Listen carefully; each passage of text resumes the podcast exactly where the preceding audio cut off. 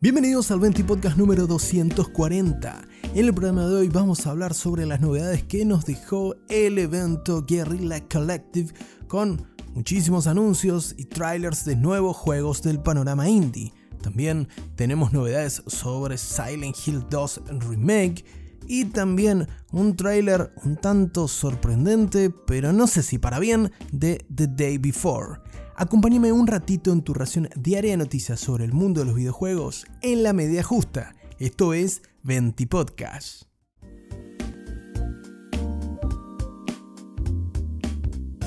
Comenzamos hablando sobre el Guerrilla Collective que formalmente inaugura la semana de la 9.3, la semana del Summer Game Fest, el Xbox Game Showcase y demás eventos, pero hoy se dio un nuevo episodio del Guerrilla Collective el evento digital que en poquito más de dos horas alcanzó para darnos un auténtico festín de juegos indies que se estrenarán próximamente tanto en PC como en consolas. Por supuesto no voy a repasar dos horas de anuncio porque serían dos horas de 20 podcast y si bien sé que te gusta escuchar mi voz, vamos a tratar de mantener siempre el ritmo y de que sea esto bien compacto para que sea en la medida justa como siempre te digo. No obstante, déjame mencionarte algunos de los anuncios que me parecen de los más prometedores, como para que vayas completando tu lista de deseados. Tal es el caso de la aventura de corte narrativo llamada Evolutis Duality,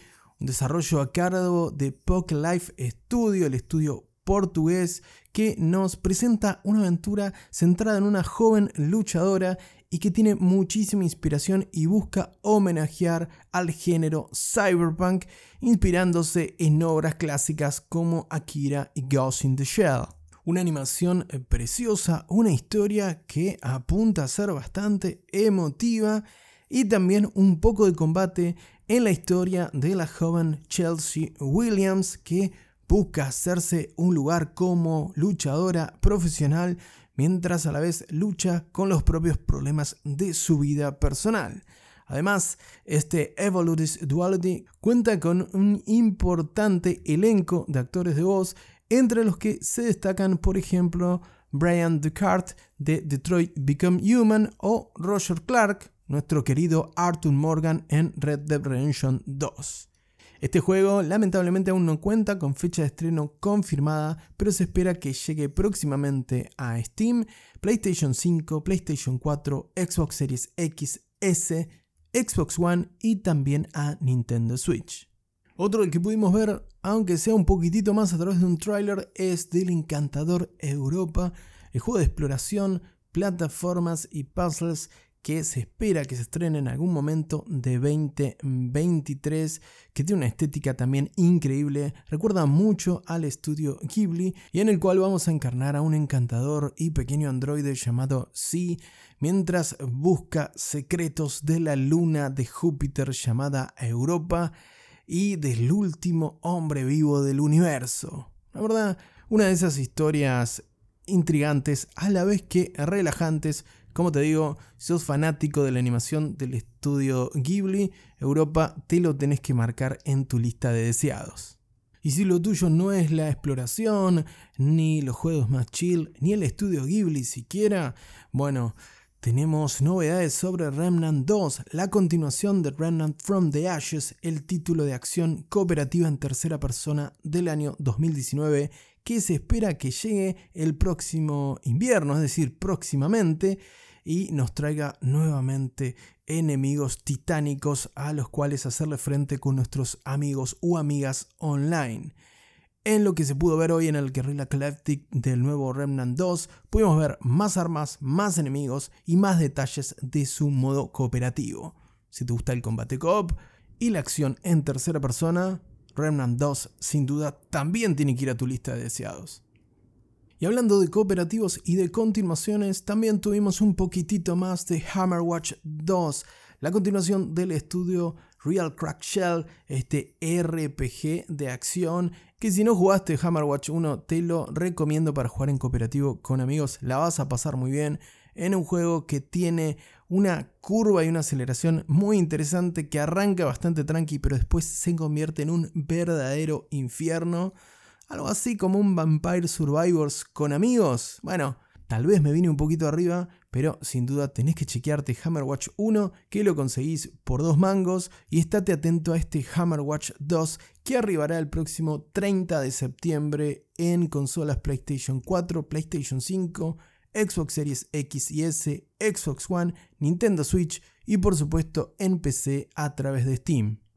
Y otro que también se viene en Steam y que también es cooperativo es un juego de esos llamados de la vieja escuela, porque regresa Toxic Crusaders, sí, la IP de principios de los 90, aquella época en la que los ninjas y los residuos parecían estar de moda, regresa con esta pildorita llamada Toxic Crusaders, que es un beat'em up clásico para jugar en cooperativo en línea o en cooperativo local con hasta cuatro amigos, las clásicas peleas de avance lateral, muy al estilo de lo que vimos recientemente con las tortugas ninja, que también tuvieron su regreso triunfal en este formato clásico y que esperemos que se estrene este Toxic Crusaders en algún momento de 2024 cuando el juego llegue a PC a través de Steam.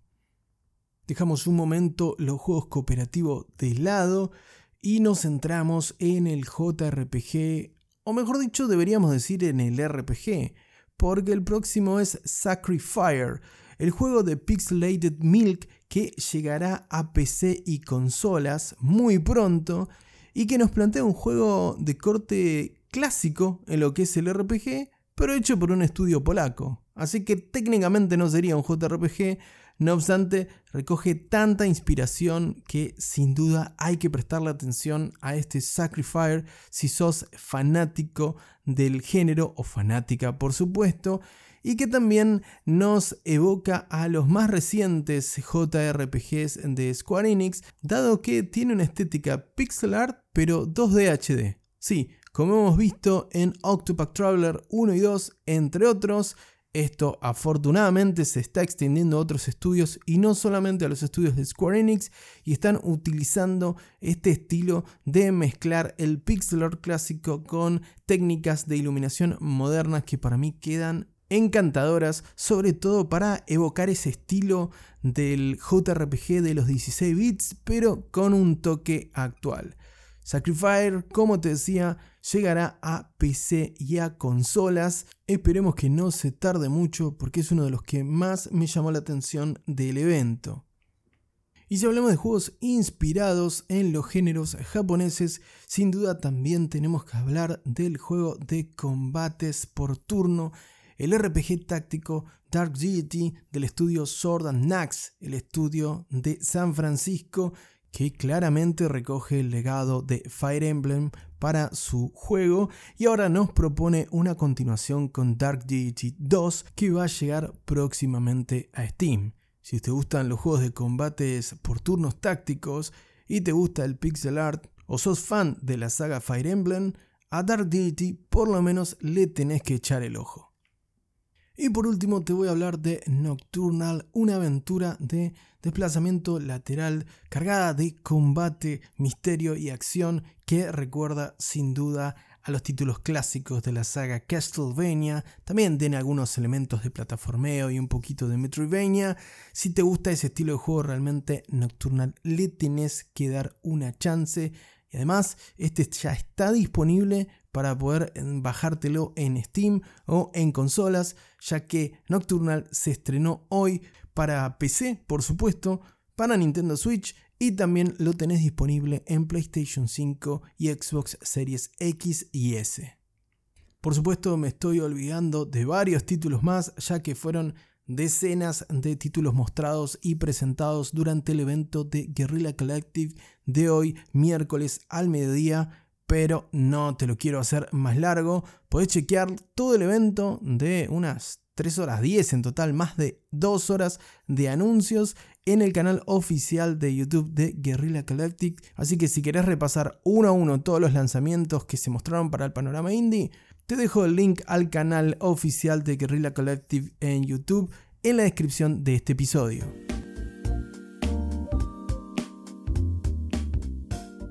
Continuamos el 20 Podcast y nos toca hablar sobre Silent Hill 2, la esperadísima remake por los fanáticos de Silent Hill que Konami confirmó que con apoyo de PlayStation podía llevar adelante junto con el equipo de desarrollo de Blobber Team, los designados para tamaña tarea. Ahora conocemos las primeras especificaciones en PC del juego de Konami y esto hizo que algunos fans arquearan la ceja como si fuesen The Rock en su mejor momento en la WWE. Y es que el remake del título de principios de los 2000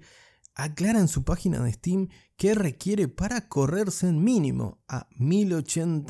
1080p de resolución y 30 cuadros por segundo, 12 GB de RAM y una GTX 1080 a una RX 5700. Algo que podemos considerar dentro de todo aceptable. Ahora la duda de los fans comenzó cuando detectaron que para poder jugarlo con los settings gráficos en high y a 30 cuadros por segundo, que es el rendimiento al que el estudio apunta con este remake, bueno, para poder disfrutar el título en estas condiciones vamos a tener que contar con 16 GB de RAM y una unidad de procesamiento gráfico RTX 2080 o en el caso de AMD una RX 6800 XT.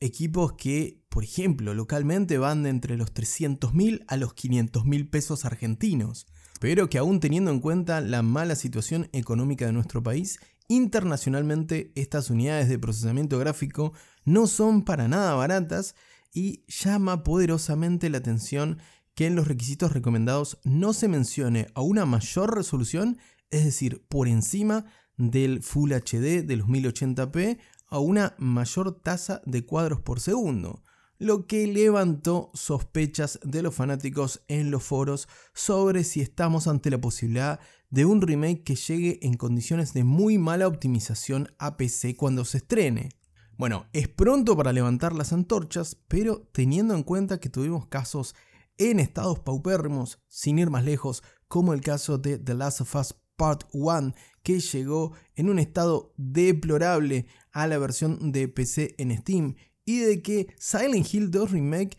será también un juego de la partida de PlayStation 5. Por lo que no es por desconfiar de Sony, pero si PlayStation estuvo apoyando a Konami para el desarrollo de este remake, obviamente va a querer que el juego llegue en las mejores condiciones en la versión de consola. ¿Podrá esquivar el balazo Blobber Team y entregarnos un juego en condiciones de PC? ¿O tendremos un nuevo port en estado lamentable para los usuarios de ordenadores? Bueno, de nuevo, si bien tenemos malos antecedentes, es un poco temprano para encender las antorchas y habrá que ver si estos requisitos que se publicaron en la página de Steam del juego se mantienen o son actualizados más cerca del lanzamiento de este próximo Silent Hill 2 Remake.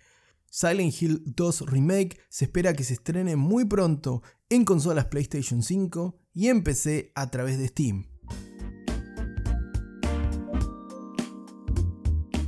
Y el último juego del que vamos a hablar, o mejor dicho, la última noticia de la que vamos a hablar hoy, es sobre The Day Before, el MMO de supervivencia en mundo post-apocalíptico. Da un giro, da un volantazo, al parecer, ya que hoy por sorpresa presentó un nuevo tráiler de solo unos pocos segundos, unos 35-36 segundos para ser exactos, en los que nos mostraban un auto deportivo, un Lamborghini si no reconocí mal, que nada tenía que ver. Realmente te voy a dejar este trailer en la presentación de este episodio del podcast en mi Twitter personal en arroba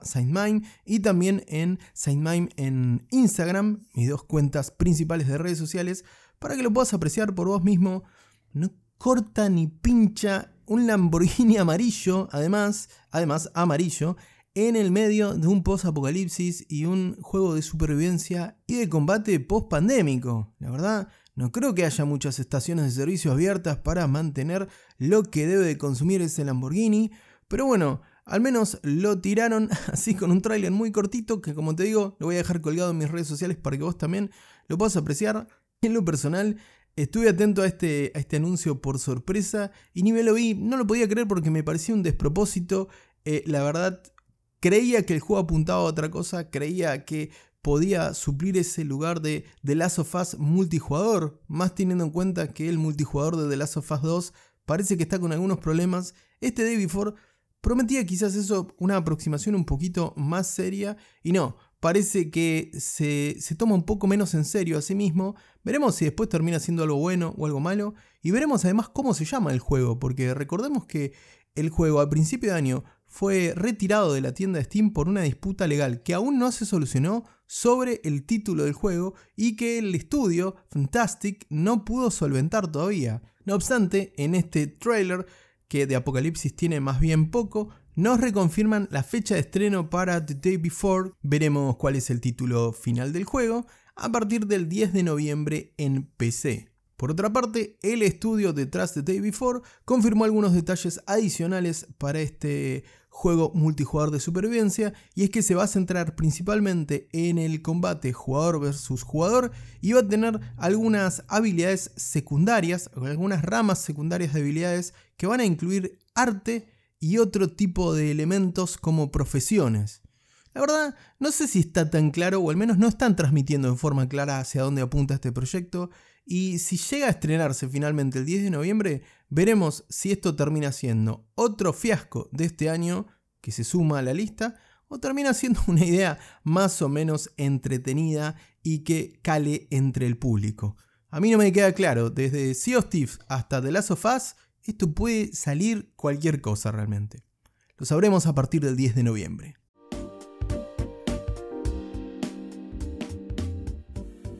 Hasta acá con un nuevo episodio del Venti Podcast. No te olvides que mañana 8 de junio vamos a tener la esperada Summer Game Fest a cargo del bueno de Geoff Keighley a partir de las 4 de la tarde hora local de Buenos Aires. Y si te la llegas a perder porque estabas estudiando, laburando o te quedaste dormido o dormida, no te olvides que en el Venti Podcast de mañana te voy a comentar el resumen más importante de las tres conferencias que tendremos. Porque vamos a tener a las 4 de la tarde el Summer Game Fest, a las 6 de la tarde el Days of the Devs, centrado en estrenos indie, y a las 7 de la tarde vamos a tener una nueva transmisión de Devolver Digital. Como siempre, te agradezco por la compañía, no te olvides de compartir el episodio de hoy, te mando un gran abrazo y que tengas una muy bonita tarde.